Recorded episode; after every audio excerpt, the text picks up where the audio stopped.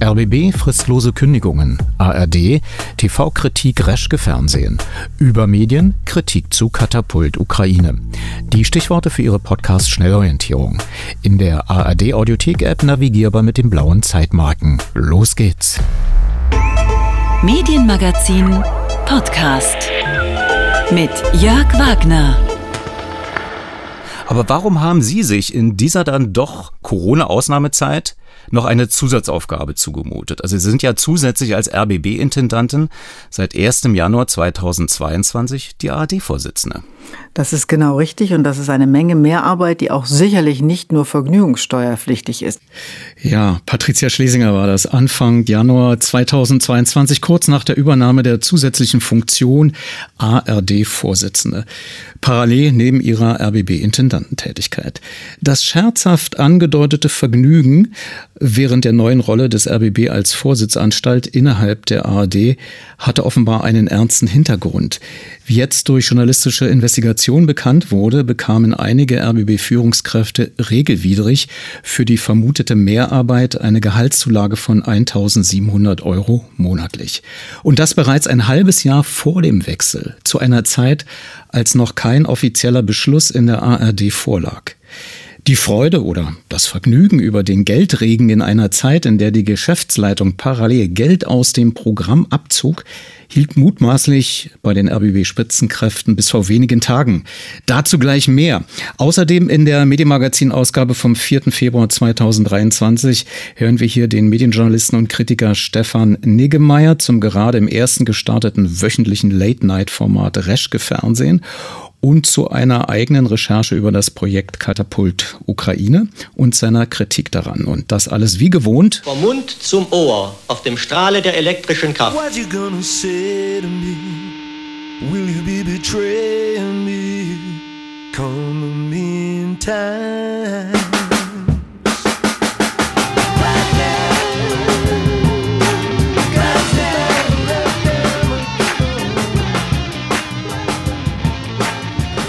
Radio 1 Medienmagazin.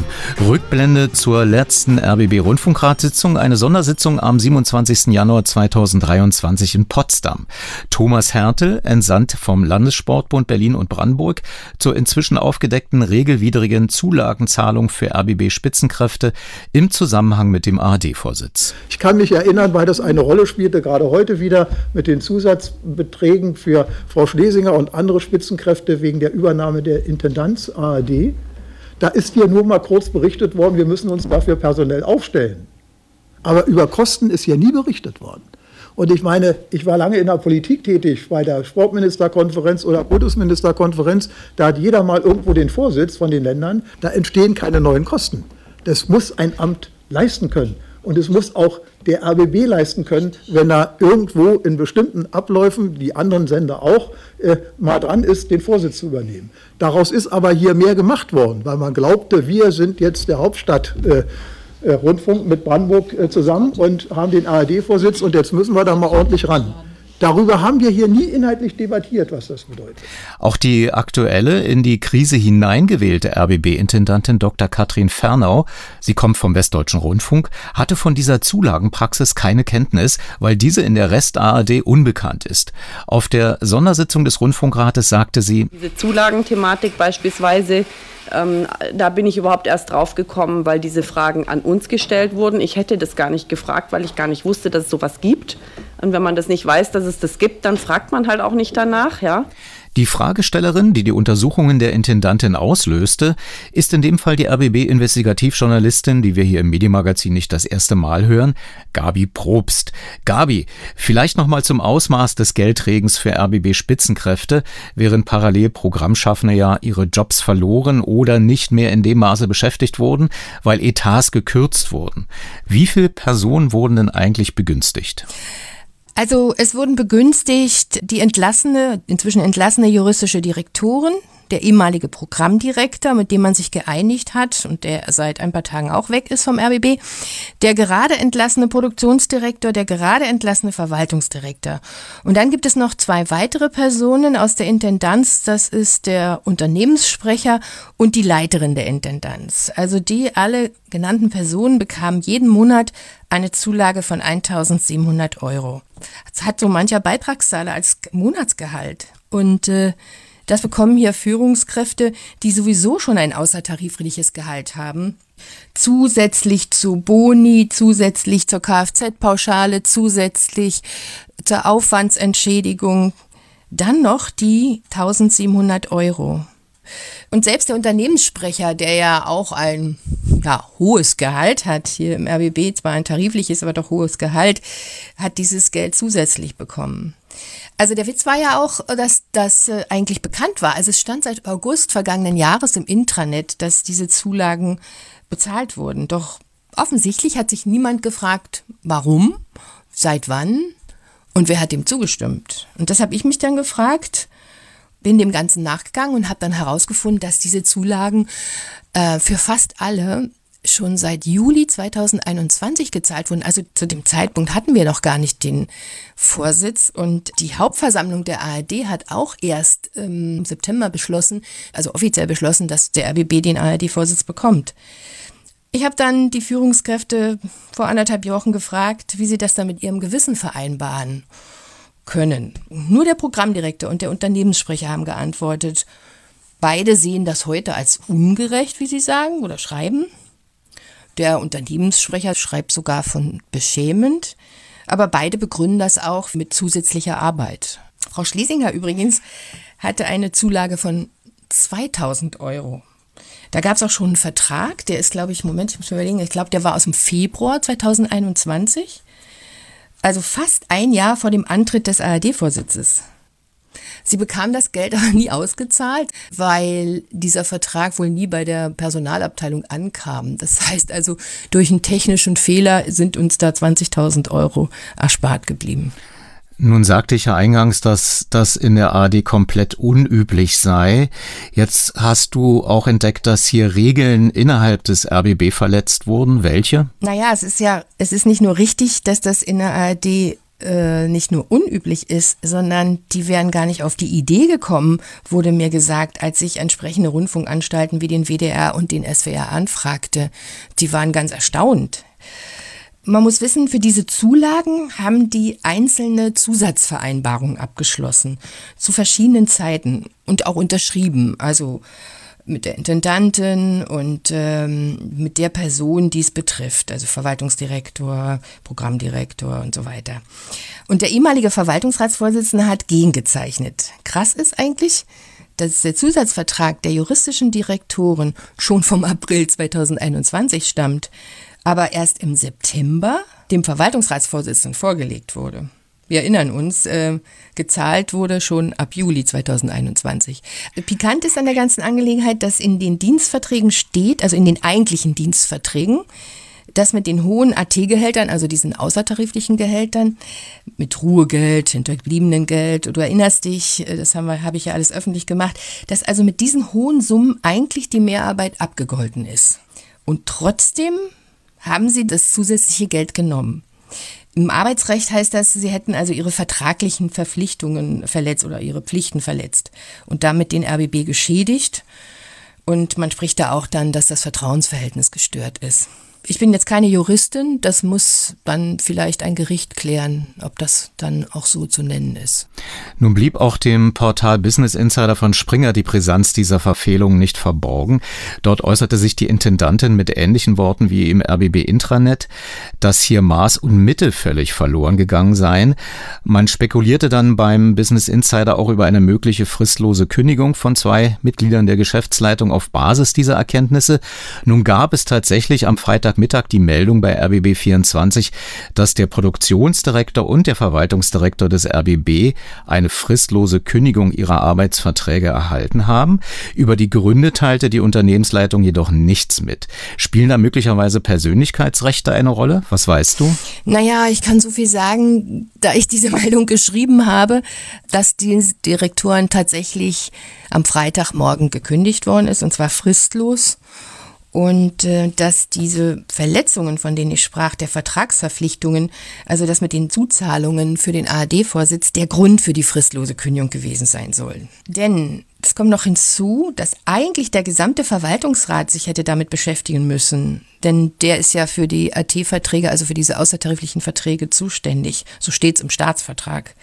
Hier war es aber wohl eine einzige Person, die dagegen zeichnete, und das ist der ehemalige Verwaltungsratsvorsitzende. Und ja klar kann eine Intendantin nicht im Intranet vermelden, ich habe gekündigt, weil, denn sie ist der Verschwiegenheit verpflichtet. Hier geht es tatsächlich um Arbeits- und Persönlichkeitsrechte. Es kann ja sein, dass die betroffenen beiden Direktoren oder ehemaligen Direktoren dagegen klagen und da tut sie gut, wenn sie nichts sagt dazu. Ich möchte mich da auch nicht weiter äußern, ob das jetzt alles rechtens ist oder nicht rechtens. Das müssen dann eventuell Gerichte entscheiden, denn ich bin ja auch keine Juristin. Ich kann nur sagen, wir haben das zu diesen Zulagen oder ich habe das zu diesen Zulagen recherchiert. Das war wirklich so. Und was dann damit eine Intendantin oder ein Arbeitsrechtler oder eine neue Geschäftsführung macht, ist dann deren Sache. Hat denn außer den genannten, die diese Zulage nun äh, bekommen haben, noch jemand profitiert vom ARD-Vorsitz? Ja, also mir war bekannt, dass äh, sozusagen zwei Assistentinnen in eine höhere Gehaltsstufe kamen. Und das habe ich dann den RBB auch gefragt. Und der hat dann aber sogar noch gesagt, dass nicht nur diese beiden Assistentinnen in eine höhere Gehaltsstufe kamen. Und ich spreche da so von einem Redakteursgehalt, sondern dass auch fünf Redakteure und Redakteurinnen eine Zulage erhalten hätten. Also sie hätten, und er begründet das auch, weil sie höherwertige Aufgaben übernommen haben.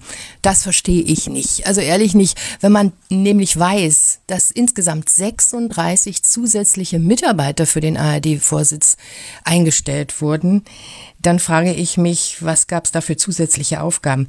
Und ich habe dann mal beim SWR, der ja jetzt den Vorsitz hat, den ARD-Vorsitz, und beim WDR gefragt, wie da, wie da die Lage ist, ob da also die, ob es da Gehaltsstufenerhöhungen gab und so. Nein, gab es nicht. Und die haben auch keine 36 Leute eingestellt. Die einen haben sieben und die anderen hatten, glaube ich, 20. Und äh, sie haben das vorrangig aus dem eigenen Bestand gemacht. Übrigens gab es auch fünf Bahncards erster Klasse für die Intendanz, nur für den ARD-Vorsitz. Ich kann mich erinnern, die ehemalige Intendantin Frau Reim hat peinlichst darauf geachtet, dass keiner erste Klasse fährt. Sie selbst ist immer zweiter Klasse gefahren. Aber mit der neuen Intendantin änderte sie eben alles, wie wir also jetzt Tag für Tag feststellen müssen. Die zusätzlichen Mitarbeiter im RBB sind übrigens jetzt alle ausgeschieden oder in andere Bereiche versetzt worden. Und diese Bahncards, die sind auch gekündigt worden. Als ich das, als ich das alles recherchiert habe, fiel mir auf, dass unser ehemaliger Programmdirektor Kindergeld bekam. Und da habe ich dann auch nachgefragt, wie das sein kann. 149 Euro Familiengeld nannte sich das, zusätzlich vom RBB, zusätzlich zum staatlichen Kindergeld. Und da gab es zur Antwort, ja, das ist so. Ähm, dass dieses, dieses, diesen Familienzuschlag hat er bis äh, äh, dem März 2022 bekommen, weil so lange sein alter Vertrag ging.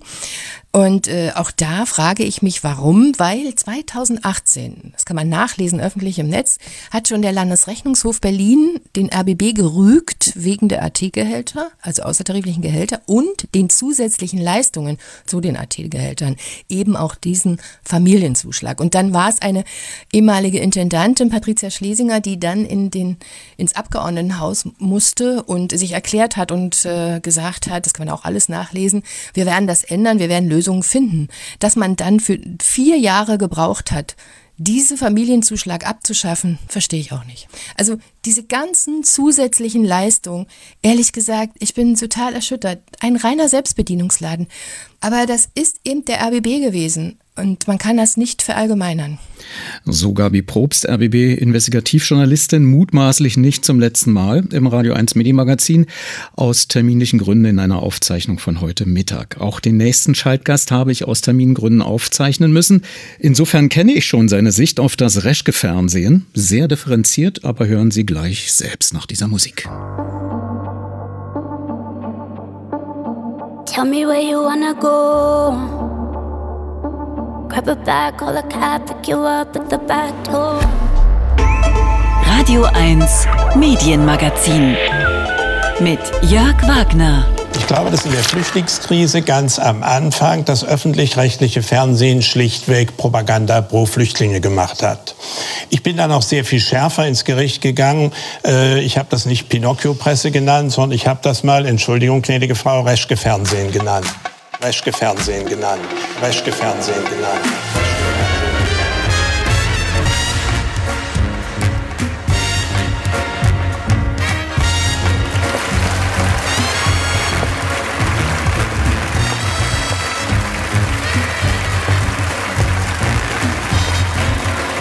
Herzlich willkommen beim Reschke-Fernsehen. Reschke-Fernsehen ist die erste Sendung im deutschen Fernsehen, deren Titelgeber die AfD ist. Damit wir das jetzt mit der Ausgewogenheit mal vom Tisch haben, oder? Reschke-Fernsehen ist eine, ja, was ist das eigentlich? Eine Show. Hier, ich habe sogar eine Big Band, die NDR Big Band.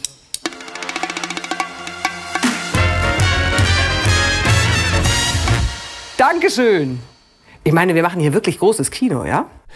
Seit Donnerstagabend hat die ARD ja, was eigentlich? Late Night?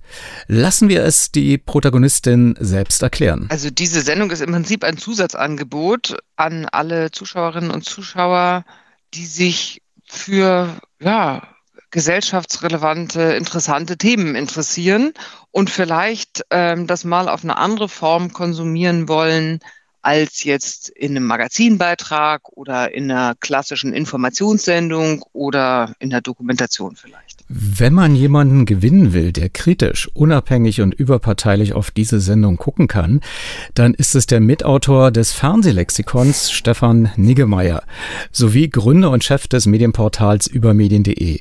Stefan, als du zugesagt hattest, warst du noch ergebnisoffen.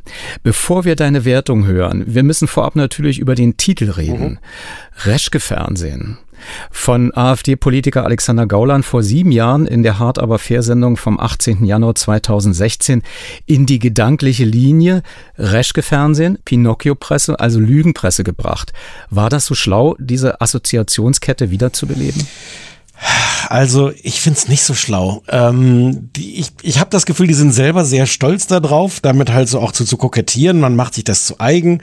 Das ist ja auch irgendwie eine, eine bekannte und erprobte Form, das, was als Schimpfwort gemeint ist, sich stolz an die Brust zu heften.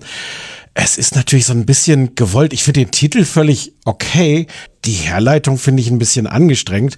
Und es gibt natürlich nochmal die Bonuspointe. Ähm, das war eigentlich nicht der erste Titel, den die sich ausgedacht haben. Die Sendung sollte Achtung Reschke heißen. Und dann kam leider Julian Reichelt daher mit der, Ach, ehrlich? Ja, mit seinem, der, der ehemalige Bild-Chefredakteur, der jetzt ähm, deutlich heftiger als früher bei Bild äh, agiert und ein kleines ähm, Portal mit Videos hat. Und dieses Portal und seine Videoreihe heißt Achtung Reichelt. Und da wollte man plötzlich sich nicht in diese Reihe stellen. Und deshalb jetzt Reschke-Fernsehen. Ja, ich finde es ein bisschen angestrengt, aber wenn es ein großer Erfolg wird, wird vermutlich in zehn Jahren kein Mensch mehr darüber reden, wie dieser Titel zustande kam und dann funktioniert er natürlich auch so. Das kann ja als äh, Framing-Experiment gelten, dass man einen negativ besetzten Begriff dann positiv umframen kann, umbilden kann, sicherlich, aber dazu muss die Sendung natürlich ähm, Erfolg haben. Die Einschaltquoten waren erstmal gut, ne? man sprach von 1,3 Millionen Zuschauern im linearen Fernsehen, aber wie gesagt, das ist ja eine Premiere gewesen und es ist eine Sendung, ein Format, wo die ARD offenbar noch nicht so viel Expertise hat.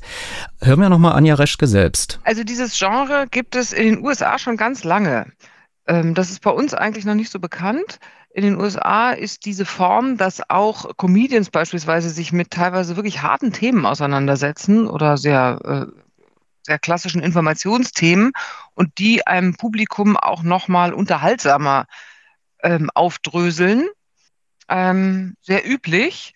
Das ist bei uns noch nicht so gelernt. Bei uns denkt man immer bei Late Night an einen Schreibtisch und eine Band und ein Stand-up und einen Gast so. Aber dass man sich eben tatsächlich mit einem Thema erzählerischer oder spielerischer auseinandersetzt und diese, diese Mischung der Genres Unterhaltendes und Informatives zusammen macht, ist eigentlich bei uns noch nicht so gelernt. Und das ähm, soll diese Sendung sein. Meint die Protagonistin der Sendung Anja Reschke in einem Promo-Interview, was man über die ARD beziehen konnte. Stefan, ähm, ist das tatsächlich so, dass äh, in der deutschen Fernsehlandschaft das noch nicht so bekannt ist?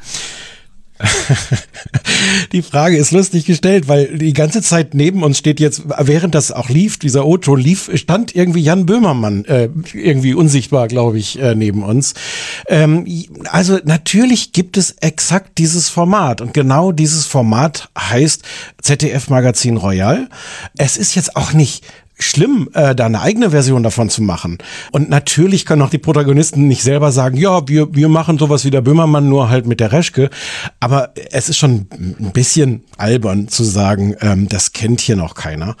Und ich glaube, es, also ich möchte wirklich sagen, es ist extrem dicht an, an Böhmermann. Also man hat da auch nicht sichtbar versucht, möglichst viel Abstand davon zu nehmen. Es ist genau die Art mit, äh, mit, mit Hintersetzern, mit kleinen Ausschnitten, mit ein bisschen Aktionen, äh, mit, mit viel Witz, ja, relevante Dinge zu erzählen. Ich fand sogar die Holzanmutung, die von Late Night Berlin und Klaas Häufer Umlauf äh, vorgegeben wird, also das Setting, da die Anlehnung an klassische Fernsehformate, die es bereits gibt.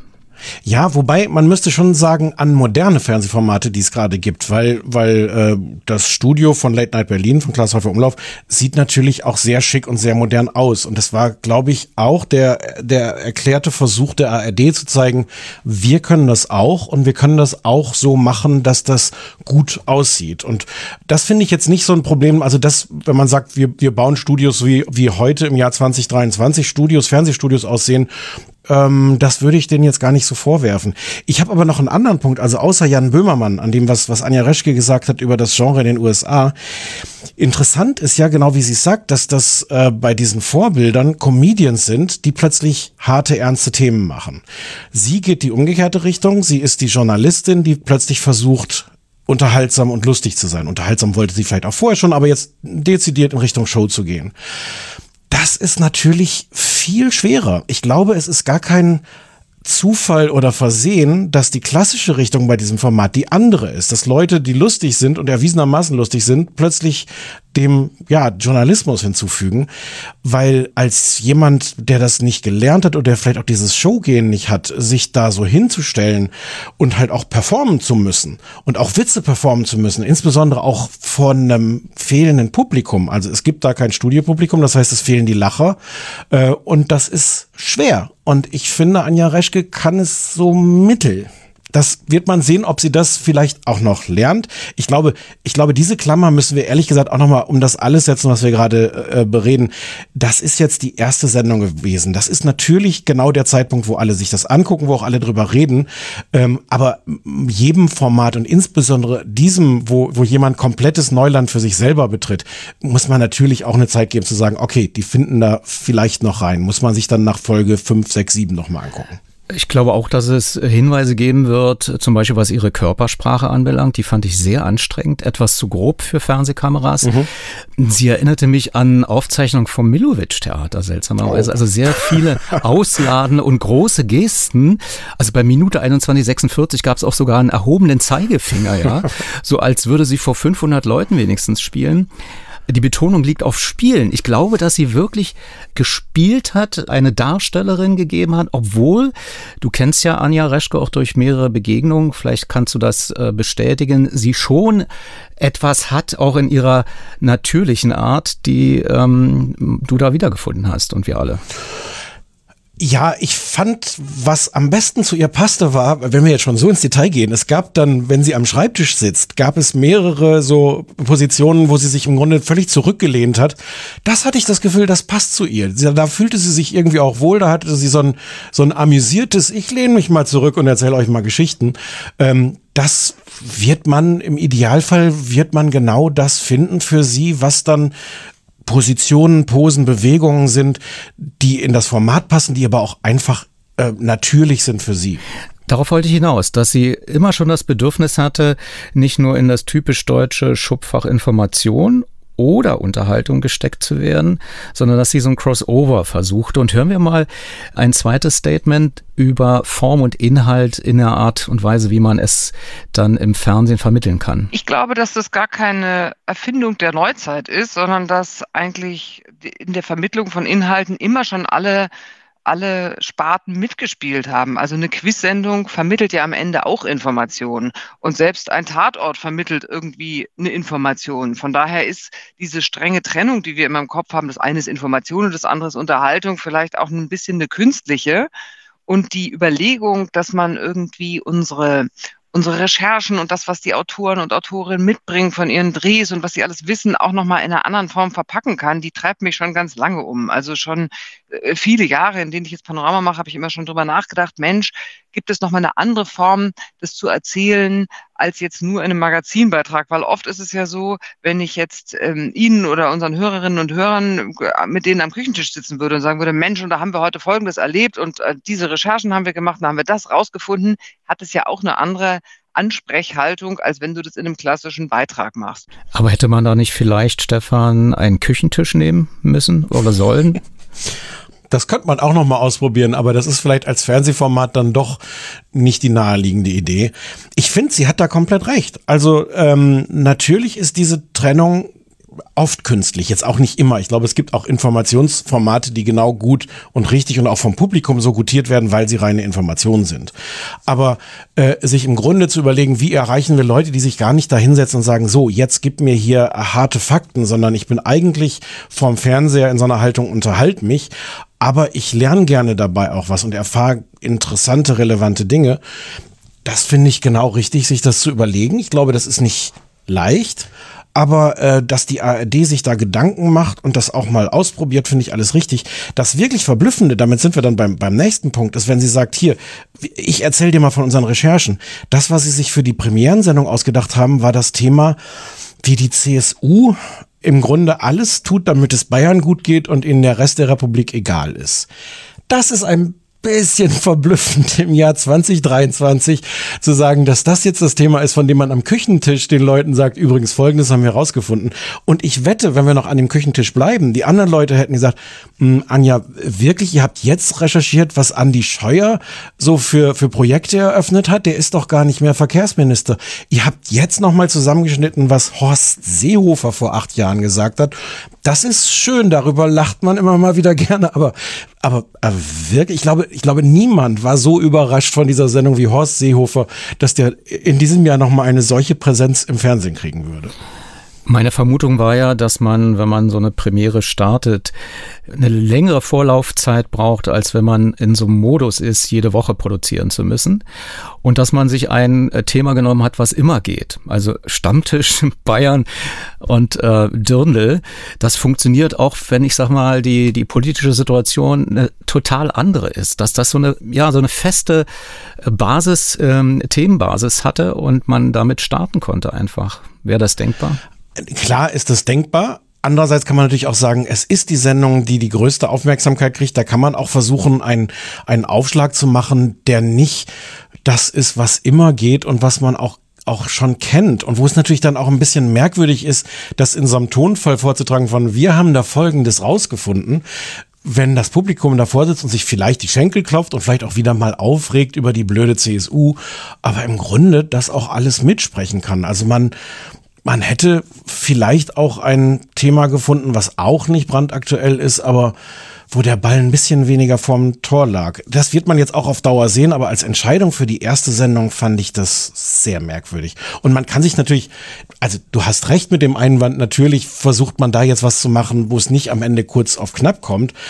Aber das ist dem Publikum ja egal. Das Publikum, wir, wir können uns jetzt darüber unterhalten, was gibt's da womöglich für, für Gründe in der Produktion, aber das Publikum sitzt da ja und sagt einfach, okay, neue Sendung, ihr habt groß dafür geworben, das gucke ich mir mal an und sagt dann, würde ich annehmen, hä, Seehofer? Ja, mich hat das ähm, ehrlich gesagt nicht so gestört, weil ich auch damit glaubte ähm, zu erkennen, dass sie sich einführt als in München geborene, äh, um ein bisschen so Personality auch reinzubringen in diese Show und dann sozusagen ihre Heimat äh, versucht kritisch zu betrachten, die ja, und äh, das sagte sie auch in der Sendung, Auswirkungen auf alle Bundesbürger hat, dadurch, dass sie als CSU natürlich im Bundestag mit der CDU zusammensitzt und unser aller Verkehrsminister in der Regel stellt. Also ich glaube schon, dass ähm, da würde ich äh, sagen, würde ich milde sein. ähm, worauf ich gespannt bin, ist natürlich, wie du überhaupt die Performance beurteilst und die journalistische Güte. Also ist das Recherchequalität, ähm, die man von Panorama gewohnt ist? Ist das die Lustigkeit, die man von Extra 3 gewohnt ist? Denn das ist ja ein Team, was zusammenarbeitet irgendwie. Ne? Ich finde tatsächlich weder noch. Ich fand es nicht sehr lustig und ich fand die Recherche wirklich überschaubar, weil ich hatte nicht das Gefühl, dass da irgendwas Neues bei rausgekommen ist. Und wenn wir jetzt nochmal den Böhmermann-Vergleich machen, Böhmermann ist ja auch gut da drin, Dinge, die eigentlich Leuten, die sich mit dem Thema beschäftigen, lange bekannt sind, nochmal so aufzubereiten, dass andere es als neu entdecken. Zum Beispiel die Sendung über den öffentlich-rechtlichen Rundfunk. Ja. Da hatten wir Insider natürlich überhaupt auch keinen Überraschungsmoment. Nee, aber das Gefühl hatte ich jetzt bei dieser Sendung auch nicht. Dass, ich hatte das Gefühl, das Einzige, was man wirklich selber recherchiert hat, war genau das bei Andreas Scheuer nachzuzählen aus, und auf einer Karte zu zeigen, wo hat der irgendwelche Projekte eröffnet und Überraschung, das war alles in Bayern. Das ist aber wirklich eine Recherche, die ich finde, angesichts der Tatsache, dass er seit anderthalb Jahren nicht mehr im Amt ist, nicht besonders relevant ist. Und es gab dann so, ein, so die, die hatten so ein, eine Aktionsidee, ähm, was auch was ist, was Böhmermann gerne macht, was vor allem John Oliver auch gerne macht, der so das große äh, amerikanische Vorbild ist, der das bei HBO in einer ganz fantastischen Weise macht. Und die Aktion, die die gemacht haben, war nach Bayern zu gehen mit so einem Patenschaftsprojekt zu sagen, unterschreiben Sie hier, damit unsere Windräder nicht in Bayern, sondern in Niedersachsen stehen. Und dann nach Niedersachsen zu gehen und zu sagen, so, die Bayern haben gesagt, herzlichen Glückwunsch, wir haben die Patenschaft, wir bauen jetzt deren Windräder Windräder hier bei uns hin. Die Idee ist irgendwie ganz lustig, aber erwartbarerweise haben jetzt die Leute auch da nicht auf der Straße das für bare Münze genommen, jedenfalls in der Mehrheit nicht. Und das hatte jetzt, fand ich auch einen begrenzten Erkenntniswert und eine begrenzte Lustigkeit. Und eines von beiden sollte es eigentlich schon haben. Anja Reschke hat schon viel gemacht in ihrer Karriere. Sie war auch mal Zack-Moderatorin und äh, bei Wissen vor acht ist sie auch zu sehen mit diesem kleinen journalistischen Format. War das ein Risiko, sich in die vorderste Comedian Schrägstrich äh, Late Night Entertainerin äh, zu begeben? Ja, absolut. Ähm, sie hat dafür auch äh, ihre Position in der NDR-Hierarchie. Sie war, weiß es jetzt gar nicht genau, Abteilungsleiterin Zeitgeschehen. Das heißt inzwischen alles anders. Aber sie war da fest verankert auf, auf der Leitungsebene und hat das jetzt aufgegeben, ähm, um sich ganz da reinzustürzen da hatte sie wahrscheinlich auch Lust, so was Neues auszuprobieren, aber natürlich ist das ein Risiko und natürlich wird man da nochmal ganz anders geprügelt und kann da anders mit scheitern. Ich finde, ein Problem daran ist, ähm, ich habe ich hab Respekt vor dem Versuch. Das Problem ist natürlich die riesige Aufmerksamkeit, die das jetzt kriegt und wo die ARD natürlich auch selbst mit dazu beiträgt, dass das Projekt so wichtig genommen wird. Ich bin nicht sicher, ob das so eine gute Idee ist. Ich weiß auch nicht. Also, dass wir jetzt so lange drüber reden, zeigt das natürlich auch schon wieder, was dem für eine Bedeutung beigemessen wird. Ich glaube, es hilft der Sendung mehr, wenn man die einfach als eine weitere ja, Comedy-Informationssendung sieht und die sich ein bisschen entwickeln lässt. Diese ganz große Bedeutung, glaube ich, tut dem Projekt gar nicht gut und ich weiß auch nicht, ob die ARD so gut beraten ist, damit das entsprechend auf den Podest zu stellen da muss man sich ja auch dran erinnern, wenn wir so Jan Böhmermann als Vergleich nehmen, der hat halt auch viele Jahre Zeit gehabt, das in der kleinen Nische bei ZDF Neo auszuprobieren und in diese Form reinzuwachsen, die ja auch so verschiedene Veränderungen äh, erlebt hat in, in der Zeit. Das hilft. und ähm, mal gucken, wie das jetzt ist, äh, wenn jetzt alle die ARD plötzlich an Reschke-Fernsehen messen. Ähm, mal gucken. Das ist sozusagen der Wunsch oder die Empfehlung, vielleicht solche Formate wieder da zu testen, wo sie früher getestet wurden, im dritten? Ja, also ob das heute noch geht, weiß ich nicht, aber eigentlich ist das natürlich, äh, also ja, ist das eine gute Idee, das auf solchen Plattformen zu testen ähm, und auch überhaupt die dritten Programme mehr für solche Experimente zu nutzen. Wie der RBB es ja übrigens auch getan hat mit der Abendshow, wir erinnern uns. Auch ein äh, langes Bemühen, Information und Unterhaltung zusammenzubringen an einem Schreibtisch im Late-Night-Format. Mhm. Ähm, ob das mit der mit einer Person von der Prominenz und der Bedeutung innerhalb der ARD auch von Anja Reschke funktioniert hätte, weiß ich nicht. Jetzt ist es auch einfach mal da, aber ähm, ich glaube, es hilft das nicht als Flaggschiff irgendeiner Art von Infotainment der ARD zu betrachten, sondern zu sagen, so, hier gibt es jetzt nochmal einen anderen Versuch. Wir gucken jetzt auch mal, ob wir sowas hinkriegen wie Böhmermann und mit etwas Glück finden wir sogar unsere eigene Form. Deswegen machen wir hier einen Cut, damit wir dem Format nicht zu viel Bedeutung äh, geben. Stefan Niggemeier mit seiner Sicht auf das Reschke-Fernsehen, das mit dieser Premierenfolge in der ARD-Mediathek noch bis zum 2. Februar 2025 vorgehalten wird. Damit äh, könnte ich dich, Stefan, aus dem Medienmagazin entlassen, wenn du mit übermedien.de nicht selbst für Gesprächsstoff in dieser Woche gesorgt hättest. Stichwort Katapult Ukraine. Was es damit auf sich hat, gleich.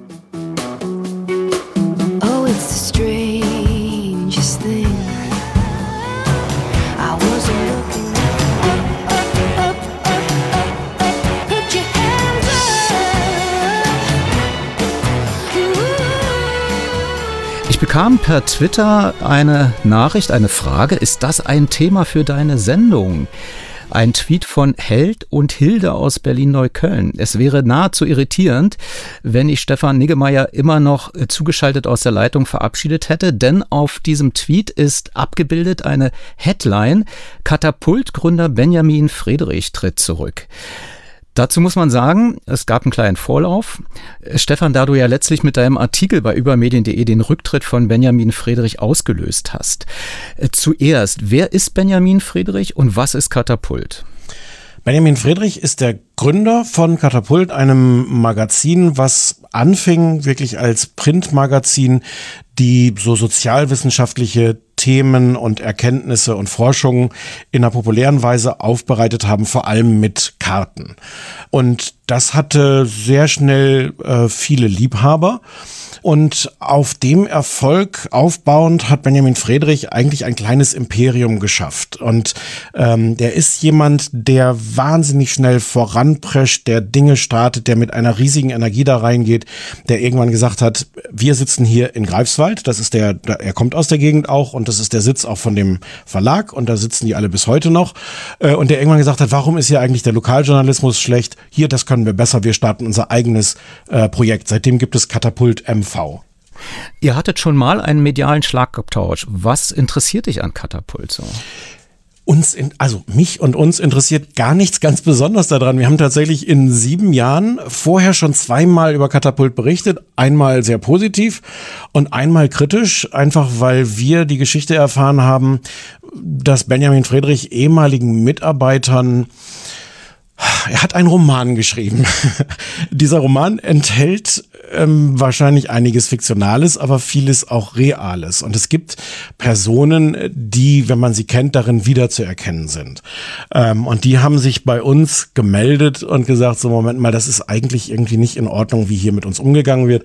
Und dann haben wir diesen Fall einfach aufgeschrieben und auch erzählt in dem ganzen Kontext, wie passt das zu der Art, wie Benjamin Friedrich agiert und losstürmt und sich ähm, über Konsequenzen nicht immer Gedanken macht.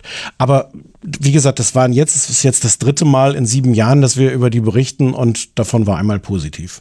Aber jetzt gab es eine sehr ausführliche, starke Kritik zum Projekt Katapult Ukraine, nachlesbar für zahlende Übonenten, das als Transparenzhinweis, so wie ich äh, auch als Übonent äh, das lesen konnte.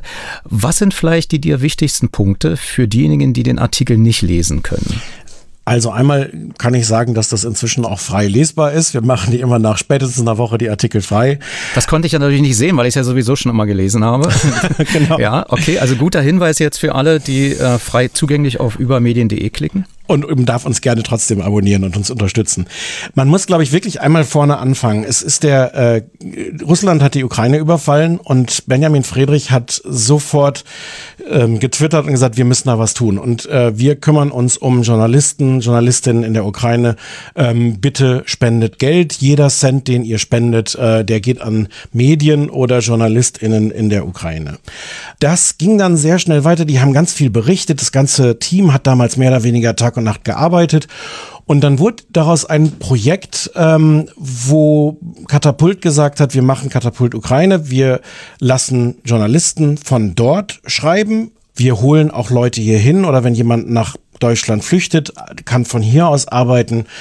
Ähm, das Ding hat, wie man sich denken kann, große Sympathie, viel Zustimmung, viel Spenden erreicht. Und es gab ganz schnell auch ganz viele Erfolgsmeldungen, dass es dann so Tafeln gab, wo Katapult dann berichtet hat, wir haben 15 Leute schon eingestellt, jetzt haben wir schon 21 Leute eingestellt.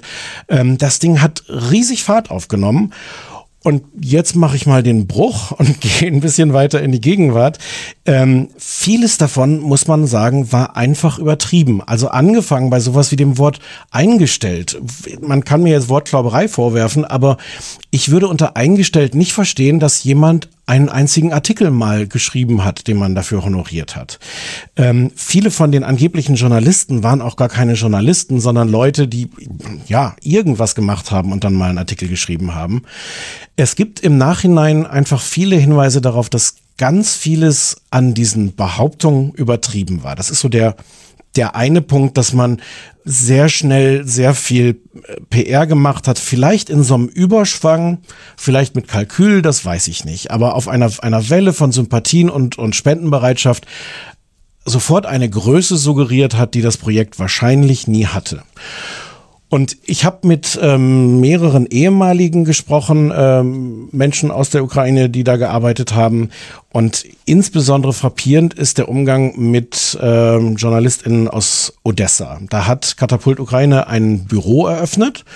Da waren fünf Kollegen insgesamt, äh, Journalisten, äh, eine Fotografin, ein Designer, und die haben ein regelmäßiges Gehalt von Katapult bekommen und haben dafür die Website bespielt, haben dafür äh, den Twitter-Kanal gemacht, haben Artikel geschrieben, berichtet, Fotos gemacht und so. Und was alle die Leute, mit denen ich gesprochen habe, erzählt haben, ist, dass das Interesse bei Benjamin Friedrich irgendwie sehr schnell weg war. Also der brennt am Anfang anscheinend für so etwas. Und einen Monat oder zwei später hat der aber nicht unbedingt dann noch das Interesse, sich darum zu kümmern, okay, was machen wir jetzt genau hier? Was sind eigentlich unsere Ziele? Die Leute, mit denen ich gesprochen habe, sagen, also einerseits gab es ja die größte Freiheit, weil uns keiner gesagt hat, was wir tun sollen.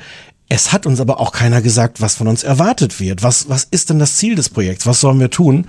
Und das Ganze endete dann darin, ähm, dass irgendwann Benjamin Friedrich sich plötzlich wieder angeguckt hat, dieses Projekt, und gesagt hat, ja, irgendwie, nee, das ist, ihr, ihr, ihr liefert ja hier nicht genug und ähm, das Geld ist auch so gut wie alle und die bis dahin wirklich ein regelmäßiges Gehalt bekommen haben, auch auf den Überweisungen steht drauf Salary, Gehalt, dass denen plötzlich gesagt wurde, so, nee, ihr kriegt jetzt kein Gehalt mehr, sondern werdet nur noch, wenn überhaupt, für Artikel bezahlt und das auch rückwirkend. Also die wirklich auch für den vorherigen Monat ihr Gehalt nicht mehr bekommen haben. Und als sie sich darüber beschwert haben, hat dann Benjamin Friedrich gesagt, so, nee, also wenn ihr mir jetzt hier noch mit Anwälten droht, dann werden wir gar nicht mehr zusammenarbeiten. Und ja, seitdem, das kann man auch auf der Website sehen, ist nicht mehr sehr viel los mit Katapult Ukraine. Benjamin Friedrich hat versucht, in 14 Punkten eine Gegenrede aufzuschreiben unter katapult-magazin.de.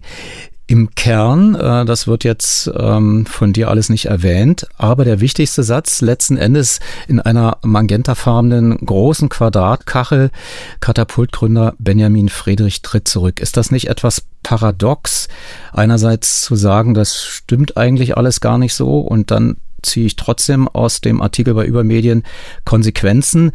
Vielleicht mit der Zusatzfrage noch verbunden, war das das Ziel deines Artikels, dass er zurücktritt? Nee, das war nicht nur nicht das Ziel, sondern das hätte ich mir auch nicht vorstellen können, dass das passiert. Also wir haben lange an dem Artikel gearbeitet ähm, und da hat man dann auch immer viel Zeit drüber nachzudenken. Das haben wir dann in der Redaktion auch getan. So, hm, was, was passiert wohl? Was ist die Reaktion darauf? Das hatten wir nicht auf dem Zettel, dass er zurücktreten würde. Ähm, die Paradoxie wird noch ein bisschen größer, weil er ja nicht nur zurücktritt als Chef äh, und Geschäftsführer von Katapult insgesamt, sondern sagt, er kümmert sich stattdessen um Katapult Ukraine. Also wenn ich ihn beim Wort nehme und wenn ich mal annehme, dass das alles nicht nur ein PR-Gag ist, sagt er, er bringt jetzt das Projekt richtig ans Laufen, dadurch, dass er sich ganz darum kümmert. Und den Teil hat er auch eingeräumt. Er ist ehrlich gesagt auf die konkreten Vorwürfe fast gar nicht eingegangen, aber er hat eingeräumt, ähm, dass er dem nicht die Aufmerksamkeit gewidmet hat, die es äh, eigentlich bedurft hätte und sagt jetzt, das macht er jetzt.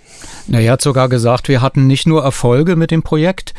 Also das ist ja schon, ich meine auch in der Natur der Sache, dass man, dass Misserfolg und Erfolg immer also quasi Zwillinge sind. Ähm, ja, es gibt aber tatsächlich an der Stelle ein großes Fragezeichen, nämlich was ist wirklich mit dem Geld passiert, was die Leute gespendet haben ähm, oder auch durch ihre Abos gegeben haben von dieser Ursprungsbehauptung, jeder Cent geht in die Ukraine, ist man ohnehin schon weg, weil auch in der eigenen Aufstellung, die Katapult jetzt gemacht hat, die Benjamin Friedrich da gemacht hat, stehen plötzlich auch so Dinge drin, wie sie haben der Stadt Greifswald Geld gegeben für die Versorgung von Flüchtlingen. Das kann man begrüßen, ist aber eigentlich nicht das, was ursprünglich versprochen war. Und es gibt den Verdacht, die Behauptung, das kann ich nicht belegen, ähm, dass Geld einfach auch für andere Zwecke verwendet wurde ähm, und das gar nicht in dieses Projekt Katapult Ukraine geflossen ist. Was da fehlt, ist einfach das, was interessanterweise Benjamin Friedrich immer behauptet äh, zu liefern, nämlich Transparenz. Es gab ganz am Anfang mal den ersten Transparenzbericht, das war noch im März 2022 und danach gab es gar nichts mehr. Und es sind durchaus also erhebliche Summen zusammengekommen. Das muss ein deutlicher sechsstelliger Betrag sein. Was damit genau passiert ist, hat Katapult jetzt dann gesagt, wollen sie jetzt mal vorlegen, brauchen aber ein bisschen, um das auszurechnen. Selbst wenn das alles seine Richtigkeit dann hat, ist das natürlich was, was sie längst schuldig gewesen wären zu sagen, wir, wir legen das hier offen, was mit eurem Geld passiert ist, weil ähm, offensichtlich da einige Änderungen, also ich sage es sehr freundlich, Änderungen in der Strategie stattgefunden haben, was man denn mit dem Geld macht. Stefan Niggemeier über medien.de, Kritiker nicht nur vom Reschke-Fernsehen, sondern auch von anderen Medien. ARD öffentlich-rechtlich übergreifend und das ist das Besondere an übermedien.de, tatsächlich damit dann auch unabhängig. Vielen Dank. Sehr gerne, danke für die Einladung. Sie sind nicht verkalkt und nicht verwelkt. Sie sind Kalk und Welk, die fabelhaften Boomer Boys. Live am 19. Februar im Studio 14 der RBB Dach Lounge. Vor lebenden Menschen vor Publikum mit Spezialgast Bastian Pastewka. Dass wir das oh. noch erleben müssen, Oliver. Tickets und weitere Infos auf radio1.de. Hinkommen und uns dabei zusehen, wie unsere Geister miteinander verschmelzen und implodieren. Klingt ein bisschen wie Porno, aber wir machen es trotzdem. Kalk und Welk die fabelhaften Boomer Boys. Irre. Und wenn dann noch Pastewka dabei ist, das wird, das wird ja eine, eine Mind-Explosion. Das hältst du nicht aus. Live im Studio 14. Das klickt. Ja, wenn der eine was sagt, dann die Funken und die Ideen sprühen nur so hin und her. Es ist der Wahnsinn. Irre. Und natürlich nur für Erwachsene.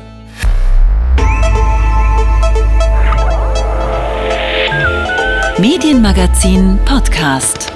Bonustrack. Im Podcast Bonustrack möchte ich erinnern, was dem Titel Reschke Fernsehen vorausging. Der Vorspann der Sendung Reschke Fernsehen mit der Premiere am 2. Februar 2023 hatte mit einem kleinen Clip aus der Sendung Hart aber fair vom 18. Januar 2016 darauf Bezug genommen. Aber die Geschichte beginnt wenigstens am 5. August 2015. Mit diesem Kommentar von Anja Reschke in den Tagesthemen. Wenn ich jetzt hier öffentlich sage, ich finde, Deutschland soll auch Wirtschaftsflüchtlinge aufnehmen, was glauben Sie, was dann passiert? Es ist nur eine Meinung, die darf man äußern. Schön wäre also, wenn darüber sachlich diskutiert würde. Aber so würde es nicht laufen. Ich bekäme eine Flut von Hasskommentaren. Scheiß Kanaken, wie viel wollen wir noch aufnehmen, sollen abhauen, soll man anzünden, all sowas halt, wie üblich. Bis vor kurzem haben sich solche Kommentatoren noch hinter Pseudonymen versteckt. Aber mittlerweile wird sowas längst auch unter Klarnamen veröffentlicht. Anscheinend ist das nicht mal mehr peinlich.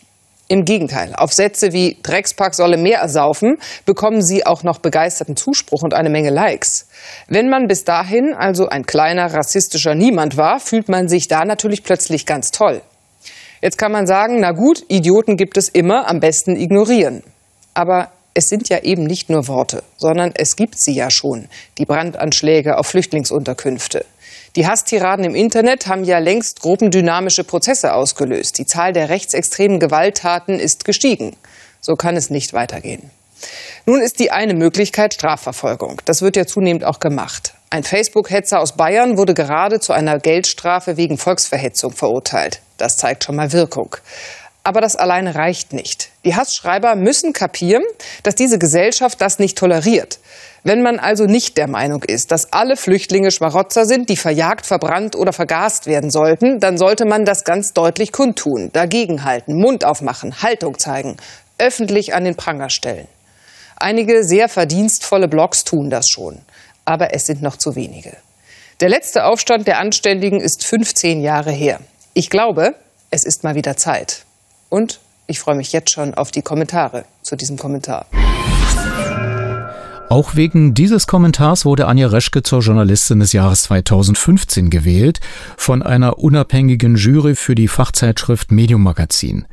Auf den Kommentar und den Preis spielte hart aber fair Moderator Frank Plasberg in der Sendung vom 18. Januar 2016 auch an. Hören wir kurz zwei Ausschnitte den aktuellen Kontext und einen Clip mit Alexander Gauland, AfD, Anja Reschke, NDR und Klaus Strunz, Sat1 und Springer. Vergangene Woche haben wir an dieser Stelle hier eine Sendung gemacht zu den Sexattacken von Flüchtlingen und Migranten am Kölner Bahnhof. Und die Reaktion war enorm. Haben wir so noch nicht erlebt. 5000 Einträge im Gästebuch, über 2000 Mails haben uns erreicht. Äh, da ging es viel um Polizei, da ging es um Politik, aber da gab es auch große Vorwürfe gegen die Medien, gegen uns. Helmut Berger, 67, aus Kaiserslautern, schrieb uns im Gästebuch. Die deutschen Medien haben als vierte Gewalt völlig versagt und sind zum Handlanger der Politik geworden. Damit sind sie eine Schande für ihren Berufsstand. Sven Karius meint, von den öffentlich-rechtlichen Medien habe ich viel gehalten und sie in Diskussionen immer wieder verteidigt. Trotz alledem muss ich leider sagen, dass mich die Berichterstattung zum Thema Flüchtlinge erschüttert. Ich werfe ARD und ZDF kein bewusstes Lügen vor, sehe jedoch, dass die Objektivität fehlt. Und Ilona Peters aus Homburg schreibt, die Presse macht ihre Arbeit im Sinne der Regierung super. Wer noch glaubt, dass wir nicht belogen und betrogen werden, sollte sich untersuchen lassen. Viele Menschen teilen die Meinung unserer Gästebuchnutzer. Sie kritisieren die Berichterstattung über die Flüchtlingskrise. Das zeigen Zahlen, die sogar noch vor Köln erhoben wurden. 38 Prozent der Menschen in Deutschland haben das Gefühl, dass Fernsehjournalisten das Publikum überzeugen wollen, den Zustrom an Flüchtlingen positiv zu sehen. 39 Prozent finden, dass an dem Vorwurf der Lügenpresse etwas dran ist. Und 53 Prozent haben nicht den Eindruck, dass die Medien ein zutreffendes Bild der Flüchtlinge zeigen. Herrn Gauland nämlich äh, tatsächlich, ob Sie sich bestätigt fühlen durch das, was Sie gerade einerseits gehört haben, dass nämlich das Bild, was berichtet wird, nicht mehr übereinstimmt mit dem Bild, was die Menschen haben. Von den AfD-Anhängern äh, stammt der Begriff äh, Lügenpresse oder er wird benutzt von AfD-Anhängern. Pinocchio-Presse hat an dieser Stelle Frau Petri, Ihre Parteichefin, bei uns hier in der Sendung gesagt, machen Sie sich als Publizist den Begriff zu eigen, gerade nach dem, was Sie jetzt von Zuschauern gehört also haben. Also natürlich ist äh, der Begriff überspitzt aber er stellt etwas Richtiges dar. Ich glaube, dass in der Flüchtlingskrise ganz am Anfang das öffentlich-rechtliche Fernsehen schlichtweg Propaganda pro Flüchtlinge gemacht hat. Ich bin dann auch sehr viel schärfer ins Gericht gegangen. Äh, ich habe das nicht Pinocchio-Presse genannt, sondern ich habe das mal, Entschuldigung, gnädige Frau, Reschke Fernsehen genannt. Das heißt, wir sollten alle erzogen werden. Wir sollten die Flüchtlinge herzlich willkommen heißen. Können Sie mal präzisieren, warum Sie das Reschke Fernsehen genannt Weil Frau haben? Reschke für mich sozusagen die Symbolfigur im öffentlich-rechtlichen Fernsehen für diese Haltung war. Wir sollten alles gut und richtig finden und die kritischen Stimmen wurden ausgeblendet. Und das ist das große Problem. Viele Menschen auf der Straße, viele Leute fühlen sich nicht mehr im Fernsehen repräsentiert. Sie haben das Gefühl, wir kommen mit unseren Einwänden gar nicht vor. Nehmen Sie den Magdeburger Oberbürgermeister, nehmen Sie viele äh, Landräte, die lange Zeit gewarnt haben. Das wurde aber nicht thematisiert. Und da ist also etwas dran, dass das Fernsehen, sagen wir mal vorsichtig, einseitig und unvollkommen berichtet. Da kann man immer noch Fragen stellen und sagen, naja, ist das mit der Lügenpresse dann nicht etwas überzogen? Ja, natürlich. Es ist zugespitzt, aber es ist das Empfinden vieler Menschen. Frau Reschke, haben Sie eine Idee, womit Sie sich das Wort vom Reschke-Fernsehen von Herrn Gauland verdient haben. Also, dass ich jetzt schon für die gesamte deutsche Fernsehlandschaft stehe, das war mir so nicht bewusst. Sie sind Journalistin ja, des Jahres geworden. Ja, ich merke schon. Ähm, nö, ehrlich gesagt nicht. Also ich äh, kann damit auch nichts anfangen, was Sie sagen. Ich mir. Weil ich äh, gar nicht wüsste, dass ich irgendwann gesagt hätte, dass man irgendwas so oder so sehen muss oder ähm, dass man die Flüchtlinge gut finden muss. An all diese Worte kann ich mich nicht erinnern. Sie haben einen Tagesthemenkommentar gesprochen, sehr früh, auch weit äh, vor Köln, äh, der äh, millionenfach, glaube ich, auch geteilt worden ist und der sehr viel Applaus bekommen hat. Das stimmt, aber ich habe darin nicht gesagt, dass man alle Flüchtlinge gut finden mhm, muss. Ich habe darin nur gesagt, dass es nicht geht, ähm, per se alle Flüchtlinge schlecht zu finden. Das wäre ja das Gegenteil dessen.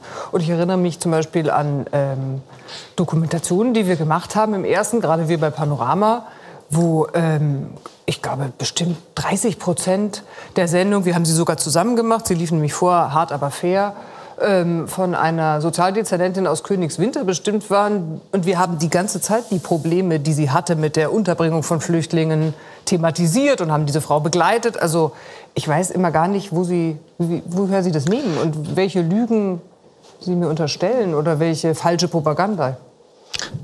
Ich habe Ihnen gar keine Lügen unterstellt. Ich habe Ihnen eine grundsätzliche Haltung unterstellt, die sagt, das, was Frau Merkel gemacht hat, ist richtig und wir von den Medien müssen das unterstützen. Wir müssen die Menschen in Deutschland dazu bekommen, dass sie das auch gut und richtig finden.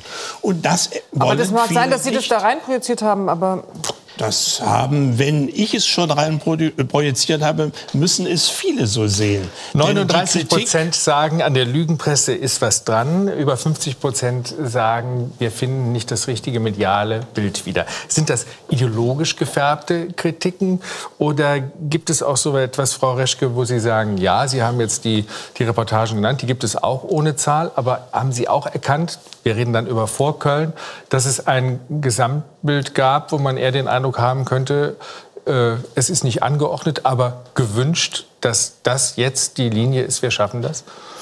Also ich glaube, man muss das mal sehr grundsätzlich überlegen. Wie berichten denn Medien oder über was reden wir denn überhaupt? Medien berichten immer dann, ähm, wenn etwas nicht alltäglich ist, so wie wir auch untereinander reden. Sie würden ja Ihrer Frau auch nicht erzählen, hey, ich habe heute Tee getrunken, wenn Sie jeden Tag Tee trinken, sondern Sie würden nur erzählen, Sie haben heute Kaffee getrunken. So. Und so machen das Medien auch. Jetzt sind genau drei sehr außergewöhnliche Ereignisse im letzten Jahr passiert. Erstens, es kamen sehr viele Menschen zu uns. Das haben die Medien berichtet. Zweitens, diese Menschen sind auf ein Land getroffen, was darauf nicht vorbereitet war, wo es keine Strukturen gab, keine äh, Organisation, sondern ähm, sehr viele Bürger in diesem Land haben gesagt, okay, wir haben hier irgendwie Probleme, wir packen an. Es gab sehr viel ehrenamtliches Engagement. Auch darüber haben die Medien berichtet. Und es gab ein drittes großes Ereignis. Es haben nämlich sehr viele Flüchtlingsunterkünfte gebrannt. Es gab sehr viele Demonstrationen gegen Flüchtlinge. Auch darüber haben die Medien berichtet. Das heißt, sie haben im Prinzip über all die außergewöhnlichen Sachen, die letztes Jahr passiert sind, berichtet. Ich wüsste also jetzt nicht, ähm, was wir daran falsch gemacht hätten. Ich würde eins gerne ergänzen. Und natürlich haben bei diesen Berichten äh, Übrigens äh, habe ich eher Hochachtung davor, wenn ein Mensch äh, in, in, den Medien seine Meinung sagt und begründet, wie Frau in Reschke das Kommentar. gemacht hat. In einem Kommentar. Jetzt gehen wir zurück zur Berichterstattung. Das war so, wie Frau Reschke das äh, äh, darstellt. Die einen haben das besser gemacht, die anderen schlechter, die einen mehr, die anderen weniger. Sind verschiedene Dinge beleuchtet worden. Was mich an äh, Gaulands Lügenpressenbegriff wirklich stört und was aber auch dekouvrierend, entlarvend ist, ist, dass ein gesamter Berufsstand mit einem Wort diffamiert wird. Und das ist ja Teil der Rhetorik der AfD, dass nicht Individuen kritisiert werden für etwas, was sie tun, sondern es wird ein Kollektiv benannt und das wird dann mit einem polemischen, populistischen, mit Verlaub Lügenpresse ekelhaften Etikett versehen. Und dagegen haben Sie die äh, Nerven, Herr Gauland, das einfach mal so stehen zu lassen? Einen Monat später, am 15. Februar 2016, die Preisverleihung Journalistin des Jahres für Anja Reschke in Berlin. Professor Bernhard Pörksen von der Uni Tübingen hielt die Laudatio. Liebe Frau Reschke, liebe Anwesende, heute vor gut 30 Jahren, irgendwo im kalifornischen Sausalito unter heller Sonne, wurde die erste Online-Gemeinschaft der Welt gegründet. Gegründet von Hippies, Hippies, die aus Indien zurückgekommen waren, von ihren Gurus und Göttern ihre Landkommunen verlassen hatten und die sich jetzt zusammengefunden hatten 1985, um die Ideale von Verbundenheit, die Ideale von Freundschaft, die Ideale von Liebe herüberzutragen in die neue, in die digitale Zeit.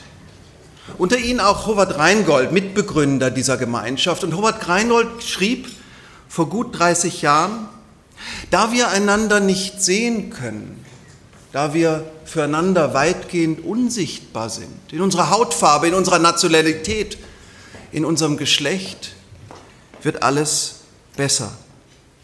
Wir können keine Vorurteile ausbilden. Unter den neuen Kommunikationsbedingungen spielt Hautfarbe, Geschlecht, Nationalität, Herkunft, sozialer Status, all das keine besondere Rolle mehr. Es verschwindet, wird als Zuschreibung erkennbar. Sie alle wissen, es ist nicht ganz so gekommen. Sie alle wissen, um genau zu sein, es ist ganz anders gekommen. Heute versucht der erste Internet-Troll der Geschichte Präsident zu werden in Amerika. Ein Mann, der Journalisten mit körperlicher Behinderung verspottet, der Flüchtlinge attackiert, der Frauen, die zu scharf nachfragen, Menstruationsbeschwerden unterstellt. Heute ist die an Äußerlichkeiten orientierte Soforteinordnung, die Polarisierung von Debatten, die ungehemmte Aggression, auch in den Online-Gemeinschaften, die die Hippies glorifiziert haben, unabweisbar. Heute aber ist auch zumindest der grassierende Hass ein Thema. Dass dem so ist, dass wir heute als Gesellschaft begreifen, dass wir ein Hassproblem haben, liegt auch daran, wie Anja Reschke gearbeitet, wie sie kommentiert hat. Anja Reschke, Innenpolitikchefin des NDR, Panoramareporterin ZAP und Extra 3 Moderatorin und jetzt gleich in wenigen Minuten Journalistin des Jahres. Anja Reschke hat mit einem einzigen Tagesthemenkommentar das Thema der grassierenden Hetze und Intoleranz auf die Agenda dieser Gesellschaft gesetzt. Sie hat aufgerüttelt, sich selbst und andere, Wut auf sich gezogen und neuen Hass, aber auch viel Ermutigung, Dankbarkeit. Endlich spricht mal einer. Wie sieht so Ihre Frage im Sommer 2015 die Mehrheit diesen Extremismus der Erregung, der von den Rändern empordrängt? Wo liegt für die Zivilgesellschaft die Untergrenze, die Untergrenze im Verlust von Mitgefühl, von Liebe gar nicht zu sprechen? Wo bleibt bei der eigentümlichen Sprachlosigkeit der gesellschaftlichen Mitte das Zeichen, das kommunikative Symbol, der neue, alte Aufstand der Anständigen? Und warum spricht niemand dagegen, wenn, wie im Sommer 2015 geschehen, Menschen vor Flüchtlingsheimen stehen und rufen, der Dreck muss weg? Meine Damen und Herren, es gibt seltsame Momente in einer Gesellschaft. Es gibt seltsam elektrische Momente in einer Gesellschaft. Augenblicke, in denen ein Kommunikationsvakuum, ein Äußerungsvakuum auf eine bedrückende, beengende Weise offenbar wird. Es gibt Momente, die nach einem Akt der klärenden Positionierung verlangen. Der Sommer 2015 war ein solcher Moment. Heute sehen wir, dank Anja Reschke genauer. Journalismus, so wie sie ihn betreibt, ist, würde ich sagen, schnelle Soziologie, offensive, streitbare Zeitdiagnostik. Journalismus, so wie Anja Reschke ihn betreibt, kann diese elektrischen Momente erkennen, kann sie dechiffrieren. Für uns, die anderen, die wir langsamer sind. Im Sommer 2015 fehlte der klärende Kommentar. Im Sommer 2015 fehlte die Gegenrede. Anja Reschke hat sie gehalten, in einer klaren, in einer direkten, mit Beispielen gesättigten Sprache, sie vor Augen geführt, wie in dieser Gesellschaft über Ausländer, über Andersdenkende, über Menschen, die einem nicht passen, entlang von Äußerlichkeiten und was auch immer, geredet, geschrieben, gespottet wird. 18 Millionen Menschen haben bis zum heutigen Tag diesen Kommentar diese Gegenrede abgerufen. Und sie selbst ist dann gleichsam über Nacht, und das ist in einer Mediengesellschaft, die so nervös ist, die so erregbar ist wie die unsere, eine durchaus zwiespältige, ambivalente Nachricht, sie selbst ist dann über Nacht zu einer Symbolfigur geworden oder zu einer Projektionsfigur, sichtbar und damit angreifbar. Ermutigt von vielen, aber auch in einer Weise verfolgt von anderen, die sich, vermute ich, nur schwer abschütteln und abstreifen lässt. Liebe Frau Reschke, ich habe eigentlich erst durch Ihren Mut verstanden und durch die Reaktionen auf diesen Mut verstanden, dass es irgendwo da draußen eine Form von Sexismus gibt, die wir als Gesellschaft noch gar nicht richtig begriffen haben. Es ist ein Sexismus, der Frauen mit allen Mitteln das Wort abschneiden und sie aus der Öffentlichkeit entfernen will. Durch Unterwerfungsfantasien, durch das vor Gemeinheit triefende Spiel mit Urängsten, durch die Drohung im Innersten zu verletzen. Aber eigentlich ist Sexismus das falsche Wort, weil man so tut, als ging es um eine Frage des Geschlechts, weil man so tut, als ging es um eine, irgendein Problem, das irgendwer mit Frauen wie Anja Reschke oder Dunja Hayali, Anke Domscheit-Berg und anderen hat. Aber, das habe ich durch Sie verstanden, liebe Frau Reschke, es ist kein Spezialproblem, sondern es geht darum, durch brachiale Einschüchterung Schweigen zu erzeugen, die große Ruhe, die enthemmte Demütigung, die Journalistinnen in besonderer Schärfe in diesem Land in den Hasszonen des Netzes erleben, sollte als das verstanden werden, was sie ist. Ein Angriff auf die Presse und Meinungsfreiheit. Ein Angriff auf all jene, die eine pluralistische Gesellschaft wollen, in der man offen streiten kann. Ich will Ihnen diesen schönen Abend nicht mit solchen Düsterthesen hier vermiesen, deswegen muss ich unbedingt nochmal auf die Hippies und auf die kalifornische Sonne zurückkommen. Howard Reingold sagt uns, wir sind online füreinander weitgehend unsichtbar und das macht alles irgendwie besser. Anja Reschke sagt uns in ihren Kommentaren, in ihren Filmen, in ihren Büchern, in ihren Arbeiten für Zapp und Panorama etwas anderes, aber vielleicht doch mit ähnlichen Motiven. Wir müssen die Unterschiede anschauen. Illusionslos, konfliktbereit, streitbar, ohne falsches Harmoniebedürfnis. Wir brauchen erstmal die Differenz, um dann über diese Differenz zu verhandeln, damit es anders, gerechter, besser zugehen kann. Aus diesem illusionslosen Idealismus heraus ist Ihr aktuelles Buch über die Flüchtlingskrise entstanden. Aus diesem illusionslosen Idealismus heraus ist Ihr verstörender Film über die angebliche Chancengleichheit und Bildungsgerechtigkeit in diesem Land ins Werk gesetzt worden. Die investigative Entlarvung des Scripted Reality Bullshit, ein weiterer Film unter dem Titel Das Lügenfernsehen. Die große Reportage über angeblich faule Lehrer, eine Milieustudie in Hamburg-Wilhelmsen mit in Hamburg-Wilhelmsburg mit vier Wochen Eigenbeteiligung am Unterricht. Es geht hier um den genauen, den gerechten Blick. Es geht darum, zu wenig Gesehenes und Unsichtbares sichtbar zu machen – damit es besser werden kann. Und mit den Hippies aus Kalifornien haben Sie, liebe Frau Reschke, glaube ich zumindest, dann doch etwas gemeinsam. Man muss auf seine innere Stimme hören, um richtig gut zu werden. Man muss der eigenen Spur folgen, der Spur persönlicher Eigenheiten. Und es braucht die Kraft des Authentischen, des persönlichen Sprechens damit ein anderes gesellschaftliches Miteinander möglich wird. Und jetzt, nun sind Sie Journalistin des Jahres. Ich darf Sie bitten, mit mir gemeinsam auf Anja Reschke anzustoßen. Herzlichen Glückwunsch. Ganz herzlichen Glückwunsch.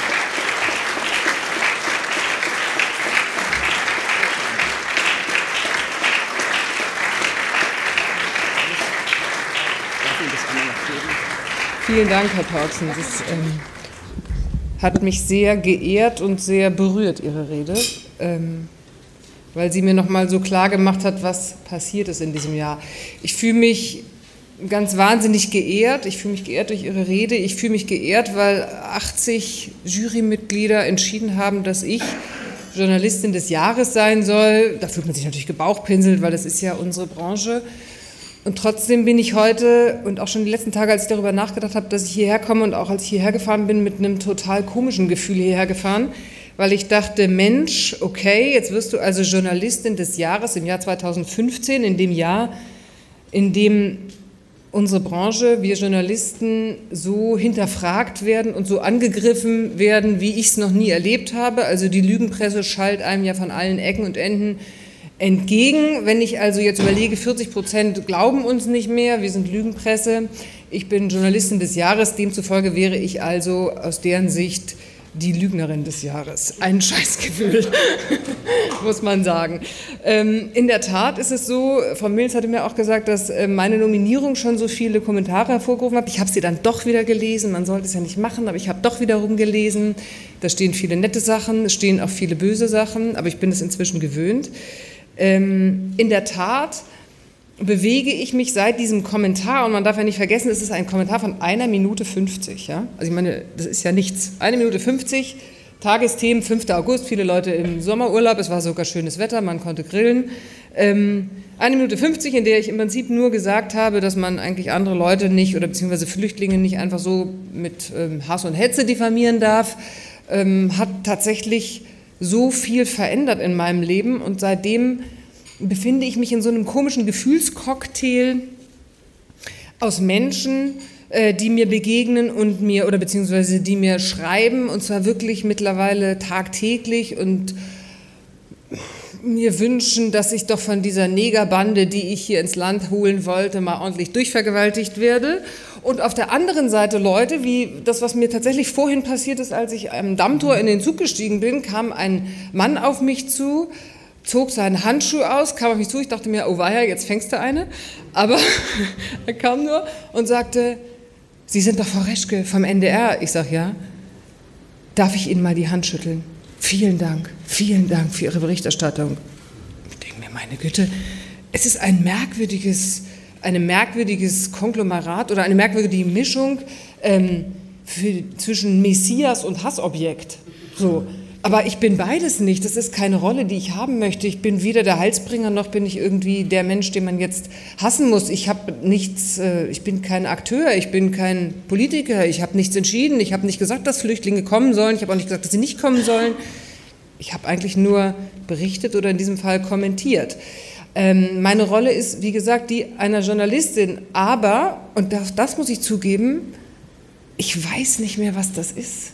Es ist ein bisschen erschreckend jetzt, dass Sie ausgerechnet mich zur Journalistin des Jahres gewählt haben und ich jetzt sage, dass ich nicht mehr weiß, was das bedeutet. Was ist denn meine Aufgabe? Was ist denn unsere Aufgabe?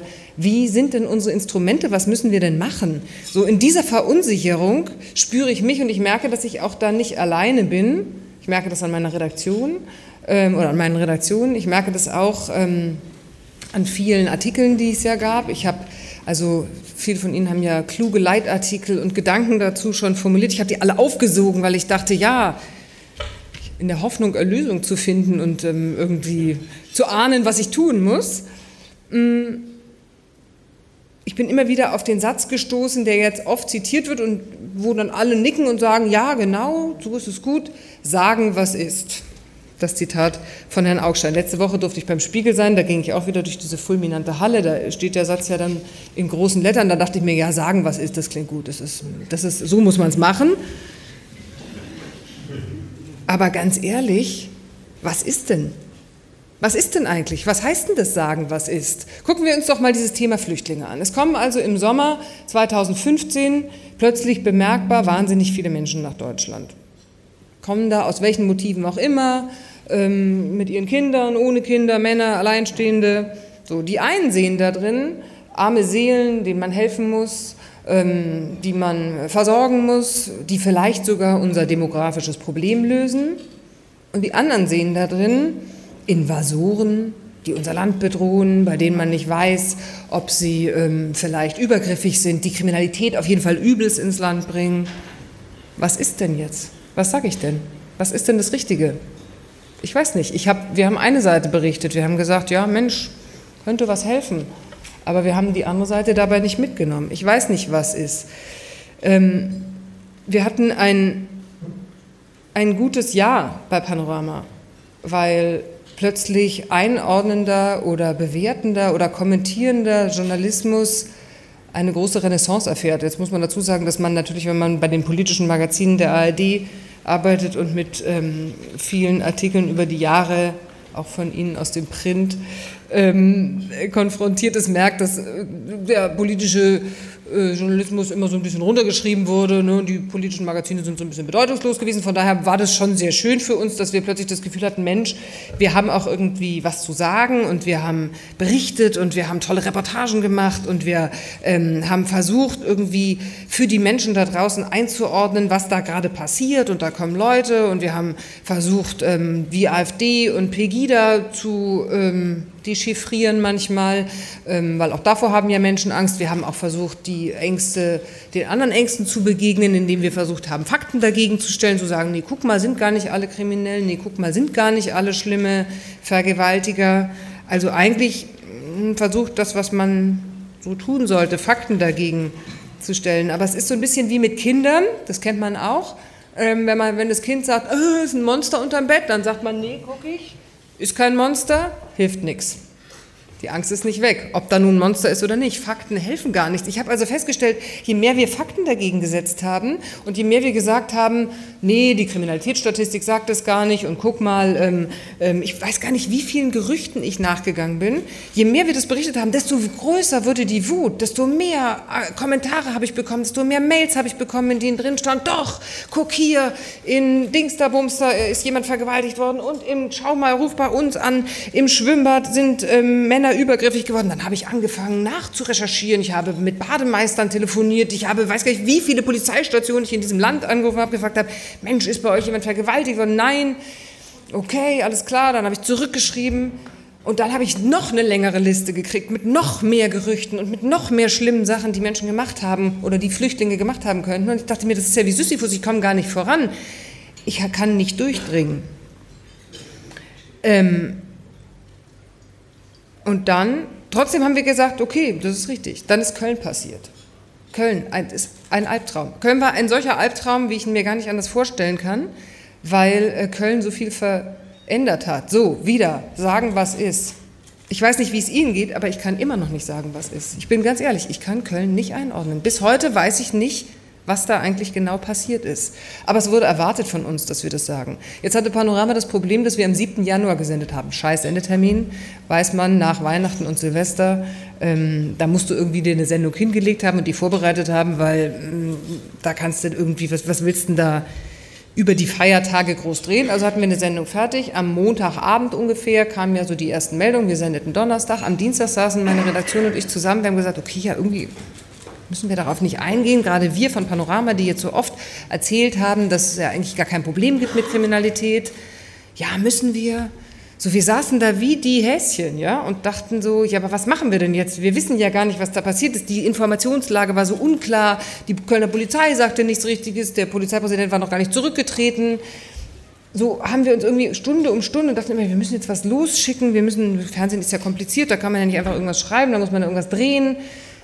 Also ganz ehrlich, wir haben dann Donnerstag gesendet und haben den Film gesendet, der vorbereitet war. Eine Katastrophe. Ich habe mich noch nie in meinem Leben so schlecht gefühlt. Ich stand in diesem Studio. Es war Köln passiert. Ich wusste oder mein Eindruck war, weil die schon die, die Kommentare im Netz vorher so stark waren, ich muss jetzt was dazu sagen, ich muss das einordnen, ich muss eine Bewertung finden, aber ich kann keine Bewertung finden. Also habe ich das gesagt, ich kann es nicht.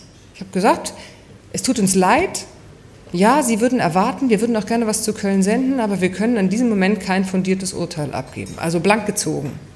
Jetzt könnte man sagen, ich habe es bei dir, Georg, gelesen, du hattest das vorgeschlagen, dass das ein guter, eine, ein guter Moment oder ein, eine Idee ist, wie wir den Journalismus auch wieder Vertrauen dafür ähm, gewinnen können, dass man einfach auch ehrlich zu seinen Fehlern steht und zu seiner zu seiner Nichtfähigkeit, Urteile zu fällen. Weil man darf nicht vergessen, German Wings, was sind wir alle verprügelt worden, dass wir so schnell überlegt hatten, warum dieses Flugzeug abgestürzt ist und was haben wir nicht alles gesendet und welche Experten nicht alle ins äh, Fernsehen und in die Live-Ticker und ich weiß nicht was alles genommen. Zack, zack, zack, immer schneller, immer schneller. Das war verkehrt, das haben wir eingesehen. So, Köln, ich konnte es nicht bewerten. Es hat nicht geholfen. Es wurde noch schlimmer. Die Wut war so groß. Wir sind ich bin überschüttet worden von so wütenden, wütenden Kommentaren und wütenden E-Mails. Und sogar auch innerhalb unseres, unseres Senders wurde natürlich darüber diskutiert, dass das doch nicht geht und dass wir das doch bewerten müssen. Ja, das stimmt. Ich hätte auch lieber was zu Köln gesendet. Ich hätte gerne irgendwas gehabt, aber ganz ehrlich, ich hatte es nicht. Wir hatten es nicht. Ähm, Und das sind die Punkte, wo ich immer denke, okay, wie, was ist denn unsere Aufgabe? Ist es, nicht, ist es richtig, dass wir irgendwas bewerten müssen, wenn wir es gar nicht können? Sagen, was ist. Hm. Ähm,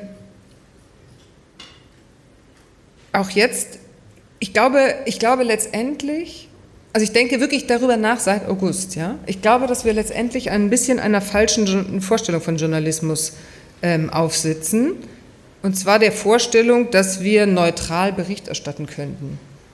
Ich glaube auch, dass viele Leute das erwarten, das äh, sehe ich auch immer wieder. Ähm, nein, das können wir nicht. Ich glaube, wir haben uns ganz lange darauf verlassen, dass wir eine elitäre Stimme sind. Wir sind ja die, die zu einem Minister gehen können und fragen. Wir sind die, die vor Ort reisen können. Wir wissen, wie es ist. Wir wissen es, wir senden es, wir schreiben es. Zack, könnt ihr mit klarkommen. Leider haben die Leute das gemerkt, dass auch unsere Berichte geprägt sind, immer durch uns. Es gibt keine neutrale, nicht mal eine Nachrichtenminute ist neutral. Es ist immer die Person, die dahin geht, die ihre Auswahl getroffen hat. Das muss ich Ihnen nicht erzählen, Sie wissen das letztendlich alle. Ähm, die ihre Auswahl getroffen hat, die ihre Stimme da drauf legt. Wenn wir jetzt wieder berichten, muss es Obergrenzen geben? Ist es richtig, ja oder nein? Ist es richtig, dass Putin Assad hilft? Ist es richtig, dass man Assad unterstützt?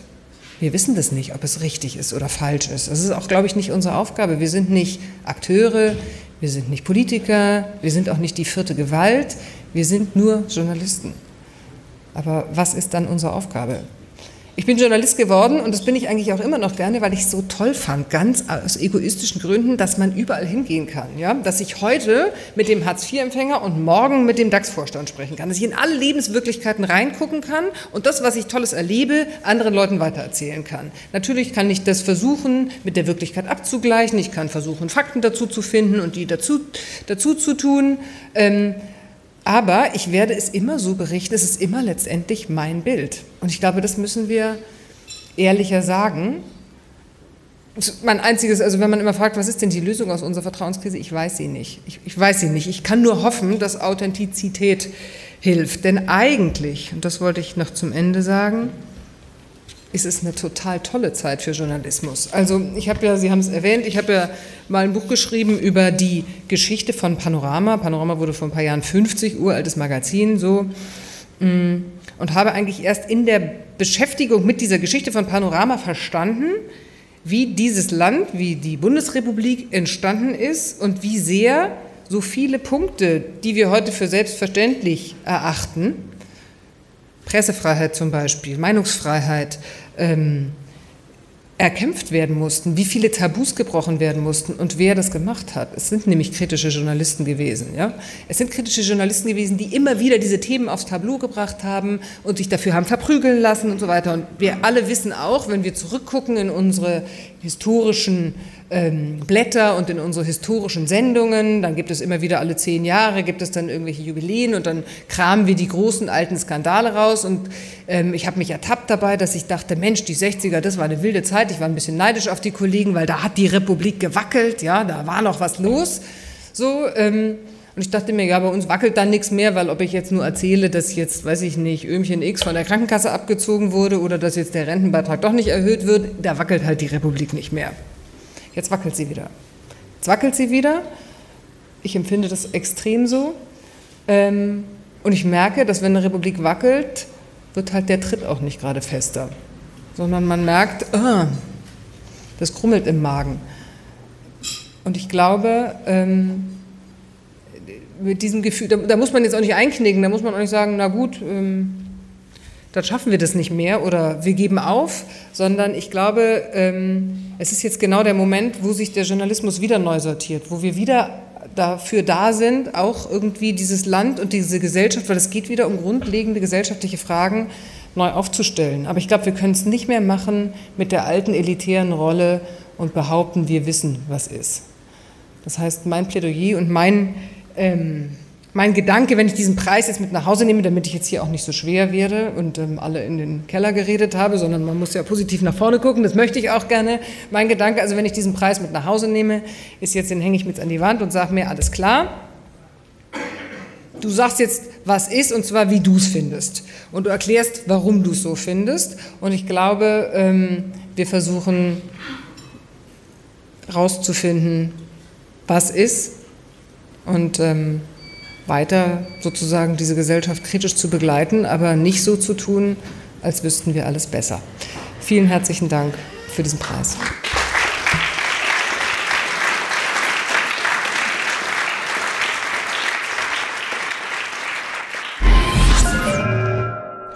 Und am Ende soll kurz daran erinnert werden, dass Jan Böhmermann schon über zehn Jahre an seinem Konzept feilen konnte, wenn man seine Zeit bei Harald Schmidt mit einrechnet.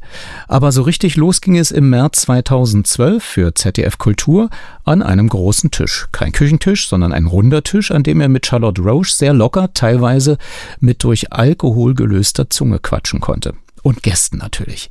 Das Neo-Magazin Royal, der Vorläufer des ZDF-Magazin Royal, folgte. Ebenfalls produziert von der Bild- und Tonfabrik. Für das Medienmagazin am 16. September 2017 konnte ich mit einem der Geschäftsführer sprechen.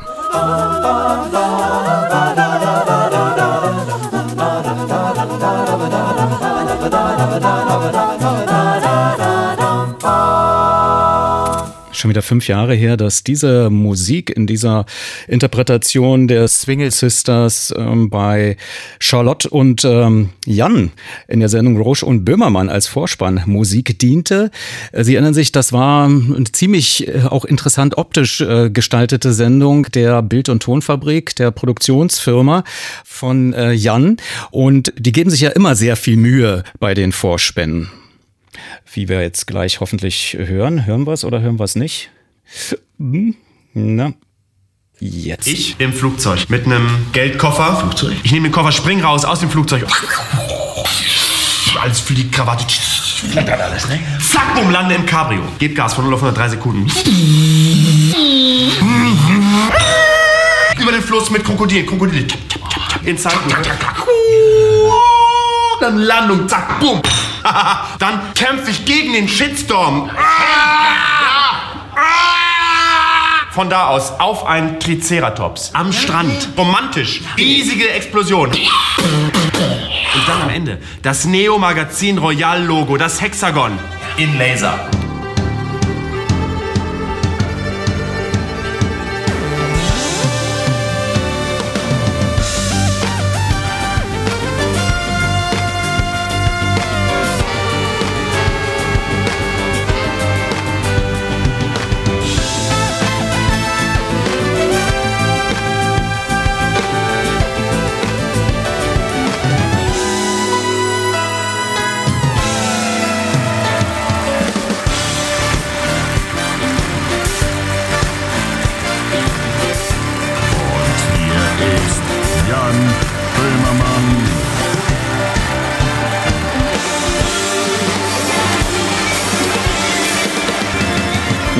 So kennen Sie diesen Vorspann.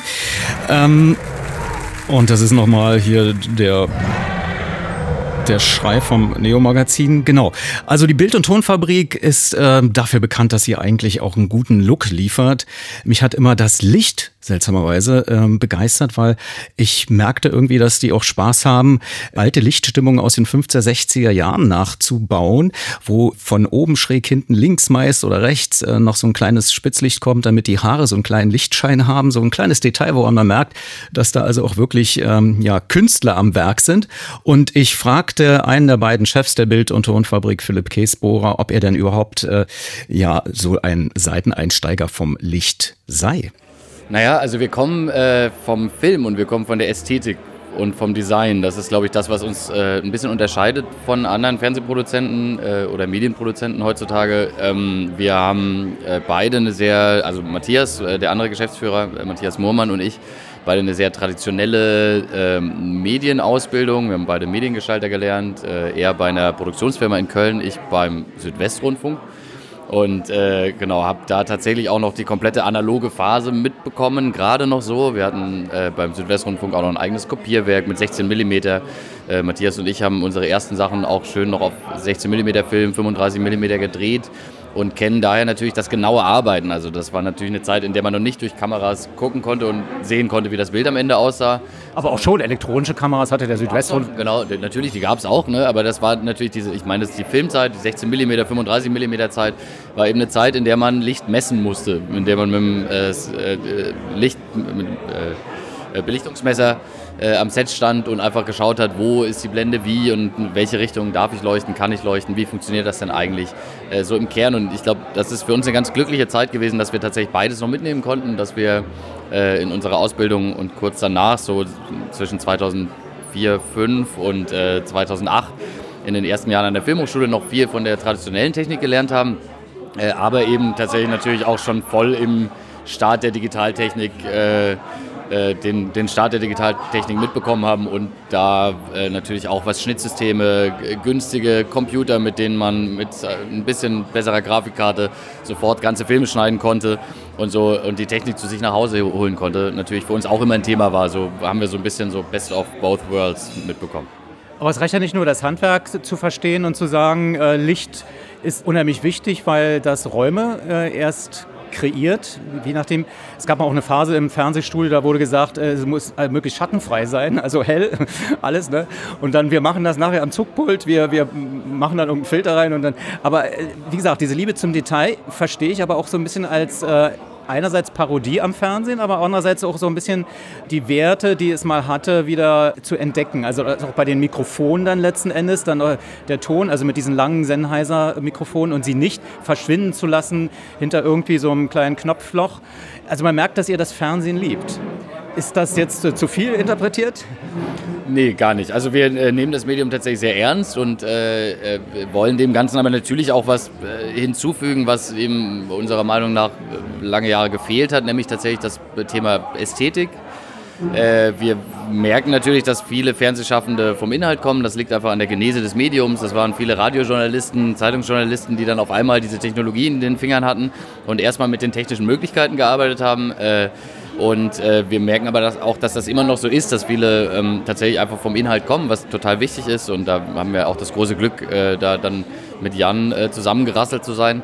Ähm, aber für uns ist natürlich auch wichtig, eben von der Ästhetik zu kommen und das ganze äh, Thema in Bildern erzählen. Das ist nun mal ein, ein visuelles Medium, äh, eben nicht wegzulassen, sondern uns da der diversen Möglichkeiten zu bedienen. Und äh, tatsächlich sind die Sachen natürlich auch oft Parodie. Wir kennen unser Handwerk, wir wissen, wie unser Besteck funktioniert und äh, können deswegen Musikvideos oder Werbeparodien so ausschauen lassen, wie Musikvideos oder Werbungen normalerweise ausschauen. Ähm, es ist aber natürlich nicht zuletzt auch äh, als Hommage zu verstehen. Also das erste Format, was wir damals gemacht haben, Bosch und Böhmermann, was ich ja auch hier und da nochmal äh, in den, der Ästhetik auch wiederfindet in anderen Sachen, die wir so machen, äh, war, äh, stand tatsächlich unter dem Gesichtspunkt Sichtbarmachung. Das war quasi die Idee, auch zu sagen, äh, wir brauchen im Jahr 2014 äh, kein, oder ne, 2012 war es, glaube ich, äh, kein Fernsehen mehr machen, in dem die Leute tatsächlich das glauben, was wir da tun und was wir versuchen vor ihnen zu verbergen, sondern wir können im Jahr 2012 durchaus Fernsehen äh, machen, indem wir alles öffnen, was es gibt, indem wir quasi Zettel schreiben, um mit unseren Moderatoren zu kommunizieren, indem wir die Mikrofone auf dem Tisch sehen, indem wir die Lampe sehen, aus der das Licht kommt, äh, weil die Leute sowieso inzwischen schon so äh, medienkompetent sind. Jeder hat eine Kamera in der Hosentasche, jeder weiß, dass man, dass die Blende zugeht, wenn man in die Sonne schwenkt und so weiter und so fort. Das heißt, es ist nicht mehr so, dass man den Leuten etwas vormachen muss, sondern die sind eigentlich äh, mehr zu visuellen Partnern geworden und wissen ähnlich viel wie wir über Visualität. Und deswegen war da so die Entscheidung da, das nicht mehr zu verstecken.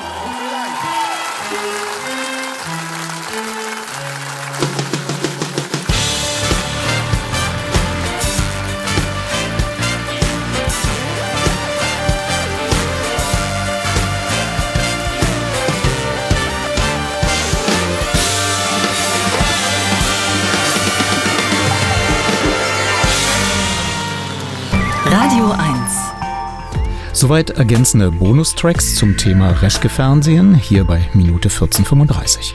Wenn Sie jemanden kennen, dem die hier vorgestellten Themen nützen würden, empfehlen Sie das Medienmagazin gern weiter mit einem Link zum Beispiel zur ARD Audiothek mit der komfortablen blaue Zeitmarkennavigation in der App. Ansonsten seien Sie gern live bei Radio 1 dabei, samstags zwischen 18 und 19 Uhr oder hier in der Nacht zum nächsten Montag. Bis dahin. Radio 1 Medienmagazin. Vergessen Sie nicht, Ihre Antennen zu erden.